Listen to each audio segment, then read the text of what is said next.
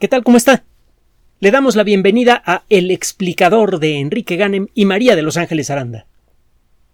Cuando le echa usted un vistazo a los problemas más graves que enfrenta la sociedad humana, resulta al mismo tiempo sorprendente, inquietante, doloroso, el darse cuenta que la mayoría de esos problemas tienen una solución muy simple por ejemplo el de la distribución de los alimentos, por ejemplo el de la distribución de otras formas de riqueza, el conseguir que todo mundo tenga un nivel de vida mínimamente decente está perfectamente dentro del alcance de la capacidad productiva de la sociedad moderna, incluso considerando el gravísimo problema de sobrepoblación que tenemos. Eh, si usted se pone a ver los terribles problemas de, eh, bélicos que hay en distintas partes del mundo se dará cuenta que vistos de lejos parecen tontos, que esos problemas se pueden resolver con facilidad. Es claro que esa simplicidad es solamente una eh, un efecto de, perspectiva. Si se aleja usted lo suficiente de una, eh, por ejemplo, de de, eh, qué sé yo, de, una montaña, usted no va a distinguir todos los recovecos y complicaciones que puede tener el subir a la montaña por una de sus faldas. Eh, es solo cuando ve usted de cerca las cosas que se da cuenta de todas las piedritas que hay en el camino. Pero lo cierto es que cuando uno contempla muchos de los problemas graves que, que tenemos en la actualidad y que amenazan seriamente nuestra estabilidad y nuestra supervivencia como especie organizada, es claro también que esos problemas, pues francamente no deberían en ningún momento haber desarrollado una dimensión tal que realmente nos pongan en peligro en forma colectiva. Da la impresión, por ejemplo, de que el fantasma de la guerra nuclear debió desvanecerse hace mucho tiempo cuando quedó claro que nadie puede ganar una guerra nuclear pero el hecho es que está regresando esa situación con más fuerza que nunca en la actualidad. El ponernos a analizar en detalle todas las, eh, cuestiones relacionadas con, con este, este tema nos llevaría a explorar un territorio de la ciencia que no tocamos con suficiente frecuencia, el de las ciencias sociales. Lo haremos en su momento según aparezcan artículos publicados en revistas arbitradas a las que tengamos acceso. Hay mucha investigación en materia de ciencias sociales y muy avanzada, por cierto. No, no, no, crea que ese campo está completamente olvidado. El problema es que el tema de estudio es escandalosamente complejo. Y es por eso que el progreso no es tan rápido como uno, eh, eh, como uno lo quiere. Por una parte. Y por otra parte, para hacer los experimentos sociales necesarios para buscar mejores estructuras, sería necesario crear ambientes en donde se puedan hacer esos experimentos. Y si algo ha sucedido a lo largo del siglo XX, es que todos los ambientes en donde se pretenden hacer experimentos sociales que arranquen con principios diferentes a los que se supone son los decentes, acaban generalmente en desastre. Vea usted, por ejemplo, lo que pasó en Chile, que era un experimento perfectamente legítimo dentro de los límites eh, eh, claros de, lo que ahora llamamos democracia y aún así, pues así le fue, ¿no? Bueno. En suma, muchos de los problemas graves que tenemos se vuelven en cierto modo artificialmente complicados. Los complicamos nosotros. Los seres humanos somos complicados. Hay una eh, novela cómica que la presentan en la sección de ciencia ficción eh, de, muchas librerías. No tiene mucho sentido clasificarla así, pero bueno. Se llama en inglés The Hitchhiker's Guide to the Galaxy. En español es la guía del autostop de la galaxia. Mm, eh, le digo, no es una novela de ciencia ficción, pero realmente vale la pena leerse. Una de las primeras conclusiones que alcanza su autor, Douglas Adams, después de hacer un razonamiento muy, eh, muy elaborado en, la introducción es eh, que en suma dice los seres humanos somos complicados. Punto. Para explicar toda la bola de problemas que tenemos. Muchas de las complicaciones que tenemos en lo individual y en lo colectivo tienen que ver con nuestra escala de valores, con nuestra verdadera escala de valores, con las cosas que consideramos ciertas o falsas, aceptables o inaceptables. Ahorita entenderá por qué estoy platicándole de este rollo y le voy a mencionar un artículo en una revista científica de acceso gratuito de donde puede usted descargar la información que ahora le voy a dar. Prácticamente cualquier problema puede enfrentarse con la cabeza fría y pensando con claridad. ¿Qué significa pensar con claridad? Bueno, entre otras cosas, el no aceptar fantasías no verificables en nuestro razonamiento, en nuestra forma de, evaluar las cosas. Para entrar en detalle, Plus One es una revista generada por una fue la primera revista, ahora ya es muy famosa, generada por una organización que se llama Public Library of Science, de ahí viene el término PLOS, Public Library of Science. Es una organización que se ha dedicado a publicar en forma electrónica artículos de muy alto nivel, muy bien revisados por expertos, sobre temas relacionados con las ciencias de la vida. Perdón, todavía andamos un poquito traqueteados con el problemita de salud que tuvimos la semana pasada, así que hago ruidos raros, por favor, discúlpelos. En Plus One, la primera revista de esta organización, tomó tal fuerza que en la actualidad esta organización se ha visto en la necesidad de abrir varias publicaciones electrónicas diferentes relacionadas al, objetivo general del Public Library of Science. Plus One antes publicaba todos los artículos que le caían a la organización, ya no se da abasto. Entonces los clasifica. Está eh, eh, Plus Computation Biology, una de mis favoritas, la revista de biocomputación de esta organización. Hay otra que se llama Plus Biology y hay otras más. El, número total ya es importante y sigue creciendo. Busque usted en Internet el término PLOS o si quiere poner las palabritas completas Public Library of Science y encontrará usted la liga al sitio base de esta organización y en la primera revista que publicaron, la que se llama One, que en inglés significa uno, plus One, recientemente apareció un artículo en el que un grupo de expertos en economía, en eh, estadística, en eh, sociología y en, psicología social, que no es lo mismo, en, varias especialidades, eh, juntaron fuerzas para analizar información generada por muchas organizaciones diferentes en distintos lugares del mundo. Información sobre qué. Ahí le va. Eh, le voy a dar primero las conclusiones y luego nos metemos en los detalles para que le caiga el 20 de lo que le quiero decir. Resulta que en medio de, toda la vorágine tecnológica que ha sido generada por el pensamiento científico, en medio de toda la evidencia verificable, repetida continuamente que encontramos por todos lados, sobre la forma en la que funciona la naturaleza, la naturaleza funciona de manera lógica, las leyes de la naturaleza son el punto de partida de cualquier fenómeno natural y por lo tanto deben ser el punto de partida de, cualquier razonamiento relacionado con el mundo natural. Bueno, a pesar de toda la evidencia que tenemos de que la ciencia sirve, de que la naturaleza funciona de manera lógica con principios que se pueden descubrir y se pueden utilizar en nuestro beneficio, resulta que la creencia de la sociedad humana en general en la brujería es muy extendida en todo el planeta y está creciendo continuamente. Aunque el porcentaje de personas que creen en la brujería es diferente en, distintos países.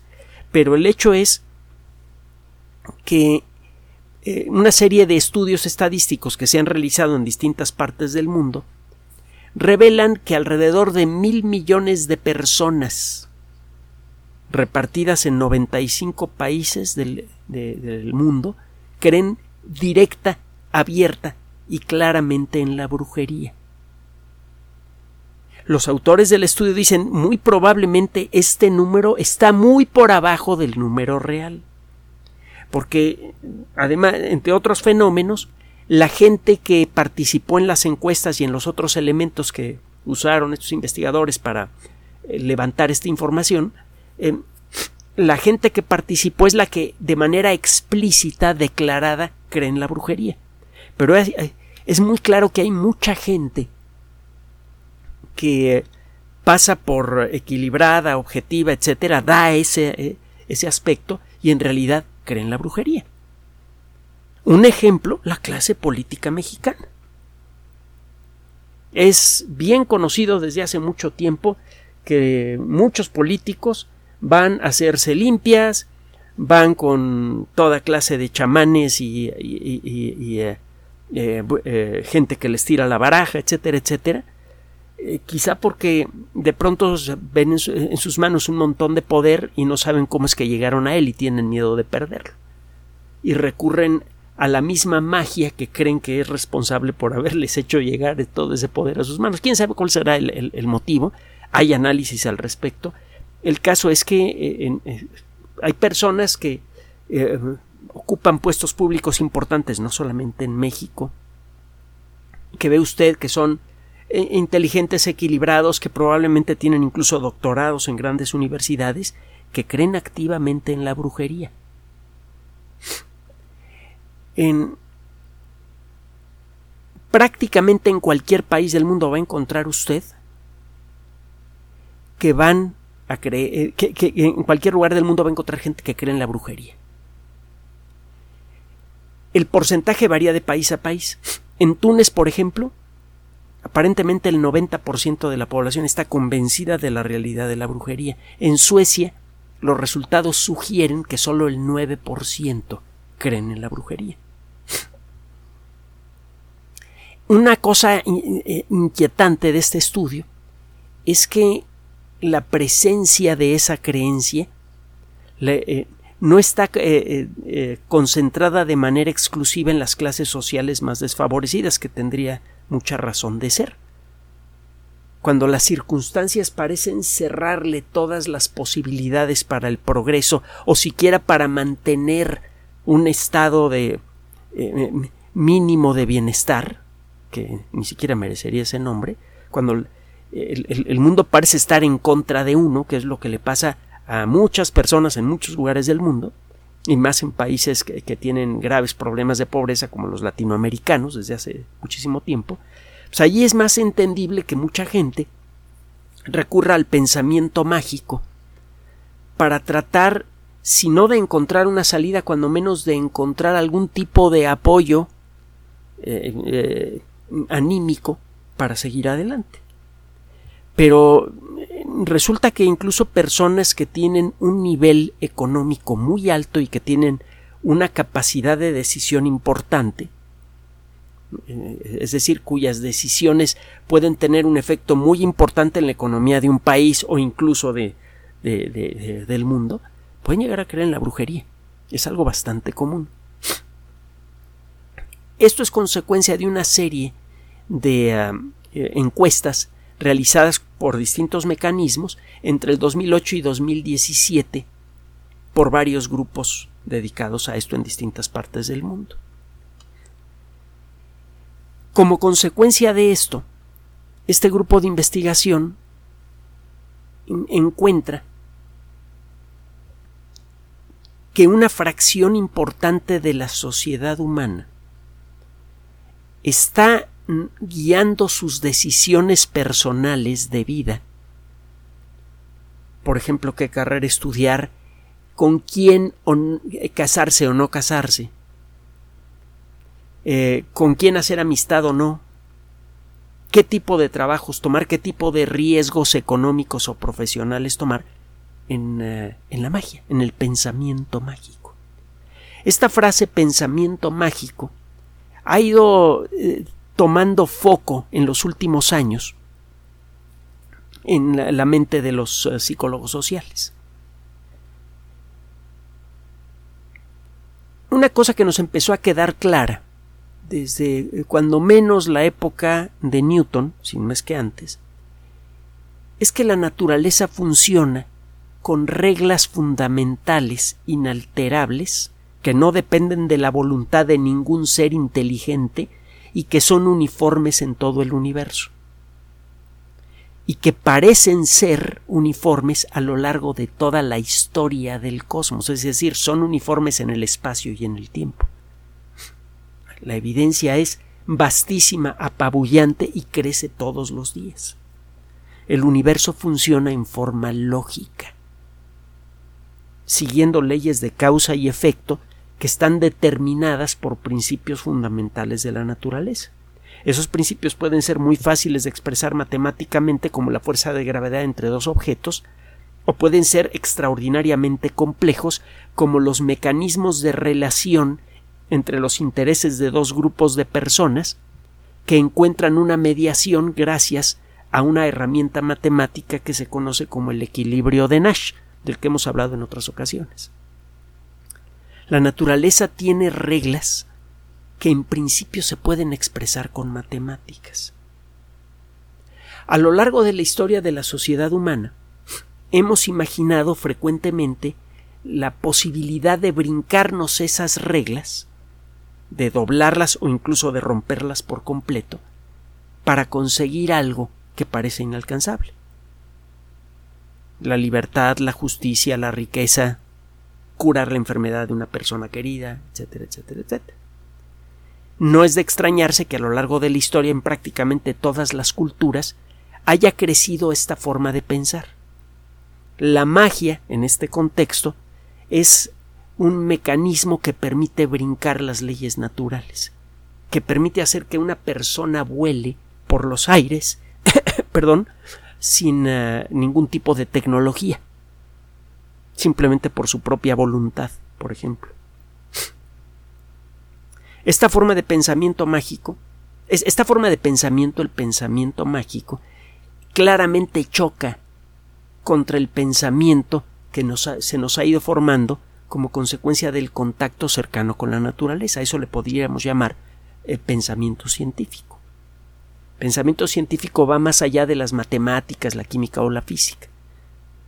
El pensamiento científico involucra reconocer la existencia de eh, mecanismos en el fenómeno que queremos estudiar, que estos mecanismos son naturales al fenómeno que estamos estudiando y que si queremos obtener un cierto resultado tenemos que considerar esos mecanismos, no los podemos brincar. Si queremos volar por los cielos, tenemos que creer, entender cuáles son los fundamentos del vuelo para luego crear tecnología que nos permita aprovecharlos. Y ya lo hemos hecho y somos los reyes del aire desde hace mucho tiempo. Las pobres aves no tienen nada que hacer al lado de nosotros. No pueden volar remotamente como lo hacemos nosotros, gracias a la tecnología.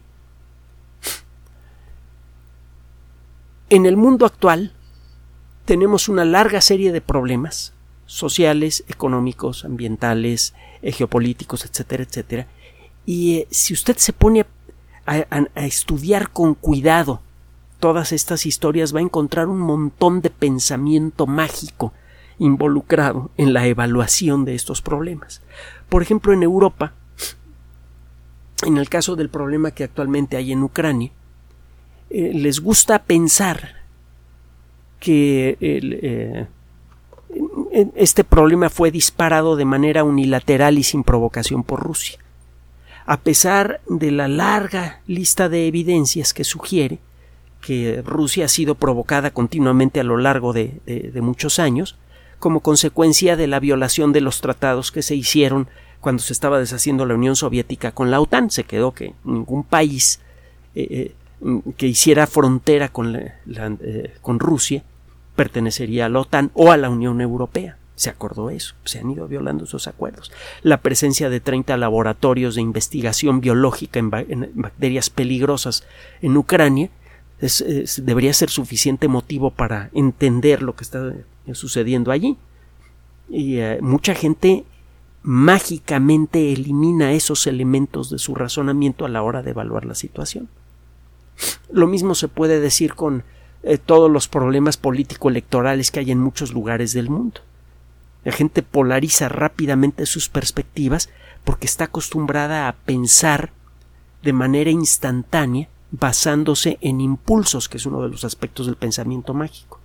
Es muy eh, raro que una persona norme su pensamiento y por lo tanto sus preferencias políticas, sus preferencias económicas o de cualquier otro tipo, basándose en evidencia objetiva. No estamos acostumbrados a pensar así. Y eso lleva a situaciones extremas, por ejemplo, vea el problema que han tenido en Estados Unidos con el, el tema del aborto. Está lleno de pensamiento mágico, de una serie de de historias y de principios de valor, etcétera, etcétera, que, que no se basan en elementos verificables. Vea lo que pasa cuando se pretende tratar de cambiar el funcionamiento de ciertas estructuras en a nivel mundial, estructuras económicas que le dan muchas ventajas a muy pocos países. Se encuentra uno con una resistencia verdaderamente fanática. Acuérdese en la década de los 50 el miedo irracional que apareció entre la Unión Soviética y, los Estados Unidos. La sola palabra comunismo podía producir una reacción extraordinariamente violenta en los Estados Unidos. El ser acusado de comunista era algo físicamente, física e inmediatamente peligroso en los Estados Unidos, aunque la acusación fuera falsa, algo que ocurría con mucha frecuencia. Acuérdese de la historia del macartismo. Muchas de las grandes decisiones que se toman en el mundo moderno entonces están siendo tomadas por personas que están aceptando una forma de pensar que choca con lo que llamamos pensamiento lógico.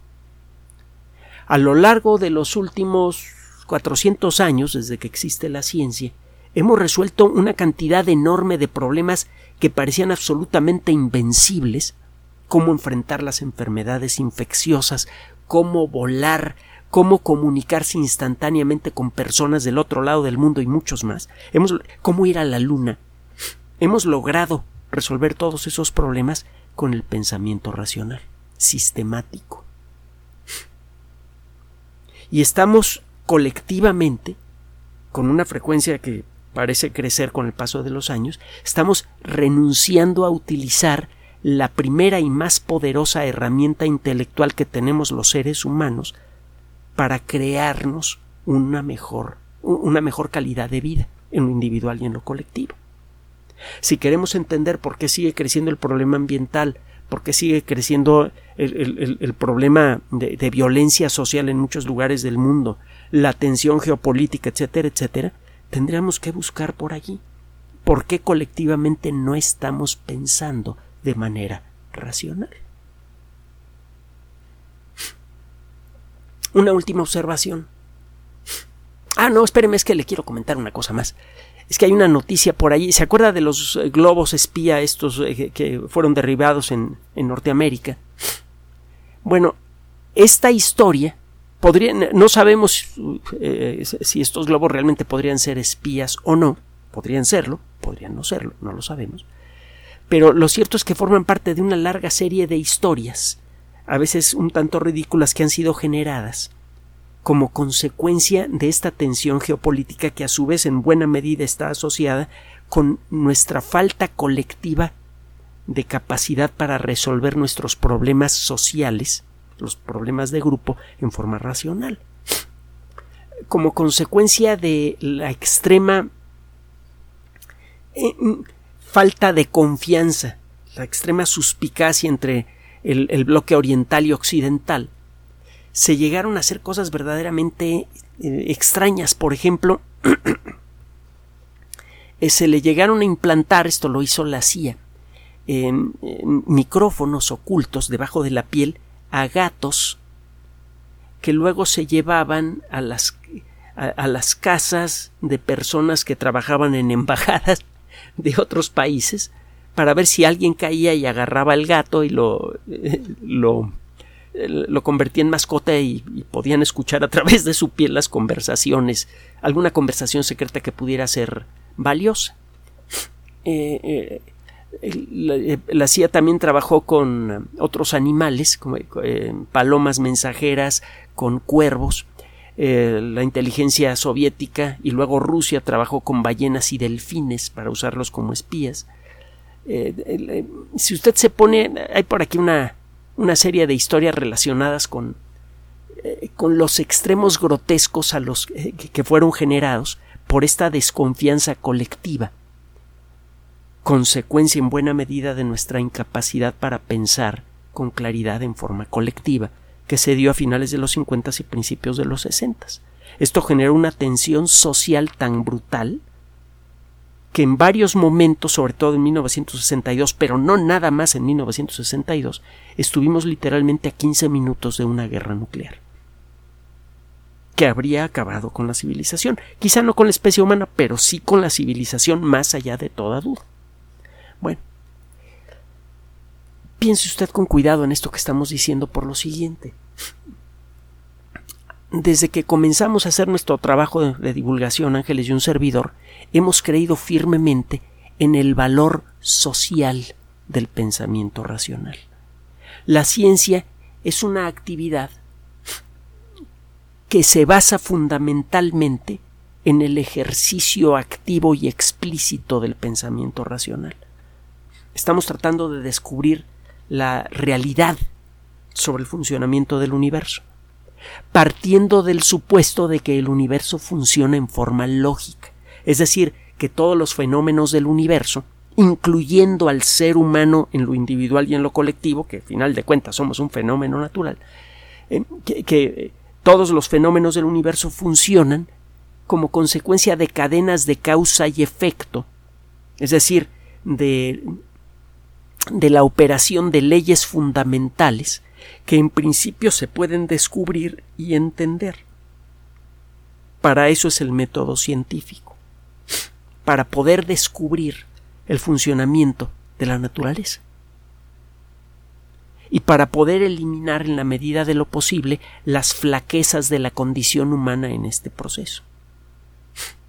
Creemos firmemente que la ciencia por sí misma ya tiene un valor fundamental enorme, es la creadora de toda la tecnología, que a su vez es creadora de toda la riqueza de la sociedad humana. Toda. Toda. Cada centavo del Producto Interno Bruto de todos los países depende en buena medida, casi completamente de la ciencia, si no es que completamente. Eso por un lado, pero hay otra cosa más, que también creemos firmemente desde hace mucho tiempo. La tecnología es algo muy valioso que genera una cantidad de riqueza brutal. Sí, pero eso no es lo más valioso que nos da la ciencia en lo individual y en lo colectivo. La ciencia nos enseña a pensar de manera racional y colectiva. Esta capacidad racional de pensar, objetiva, hasta donde se puede desapasionada, es la que nos permite avanzar en cualquier discusión en el mundo de la ciencia, independientemente de la convicción, la fuerza de carácter y el talento oral de las personas que proponen tal o cual idea. La ciencia es un mecanismo que permite descubrir cuándo una idea es correcta, aunque la persona que la propone no sabe hablar muy bien en público y la persona que la ataca sí lo sabe hacer. Aunque la persona que la propone sea un ingeniero que trabaja en una oficina de patentes con un puestito furris y que escondidas está llenando unas hojitas al lápiz y las esconde cuando viene su jefe. Y las personas que piensan de manera diferente a él son científicos de primera línea. Y me estoy refiriendo a Einstein, desde luego. Eh, la ciencia es un mecanismo, el, método científico es un mecanismo que permite darle hasta donde esto es posible, y créeme que cuesta algo de trabajo, objetividad al proceso de pensamiento colectivo. Y ese es precisamente, a nuestro entender, el mayor valor social de la ciencia, no la creación de tecnología. Si encontramos la manera de enseñarle a las nuevas generaciones cómo se piensa en colectivo en el mundo de la ciencia, cómo se toman decisiones, cómo se evalúan las cosas, podríamos desterrar el pensamiento mágico del colectivo humano y tenemos muy claro, esperemos que esté usted de acuerdo con nosotros, que pensando con claridad y en colectivo, podríamos resolver rápidamente la enorme mayoría, si no es que todos los problemas que hacen que este mundo sea eh, muy desagradable para miles de millones de personas. Es decir, creemos firmemente que la enorme mayoría de los problemas que han convertido en un infierno la experiencia de la vida para muchas personas podrían resolverse rápidamente si empezáramos a pensar con claridad en grupo. Piense usted con cuidado. Vivimos en el siglo XXI, estamos a punto de empezar la colonización del sistema solar. Y sin embargo, una fracción muy importante de la humanidad, que bien podría ser más de la mitad de la sociedad humana, cree firmemente en fantasías peligrosas como la brujería. Probablemente este es el reto más grande que tenemos que enfrentar para nuestra supervivencia y progreso colectivos. Si logramos cambiar nuestra mentalidad, el resolver los problemas económicos, sociales, ambientales y de cualquier otro tipo que amenaza nuestra supervivencia se va a convertir en pan comido. Gracias por su atención. Además de nuestro sitio electrónico www.alexplicador.net, por sugerencia suya tenemos abierto un espacio en Patreon, el explicador Enrique Ganem, y en PayPal, el explicador patrocinio por los que gracias a su apoyo sostenemos este espacio. Puede usted descargar gratuitamente estos audios en formato MP3 en Spotify y en iTunes como El Explicador sitio oficial y en SoundCloud como El Explicador y con formato de video en YouTube en El Explicador sitio oficial. Recuerde nuestras redes sociales de siempre, Twitter Enrique-Ganem y en Facebook Enrique Ganem sitio oficial el explicador y los grupos que usted ya conoce. Finalmente, el explicador siempre somos María de Los Ángeles Aranda y Enrique Ganem. Gracias.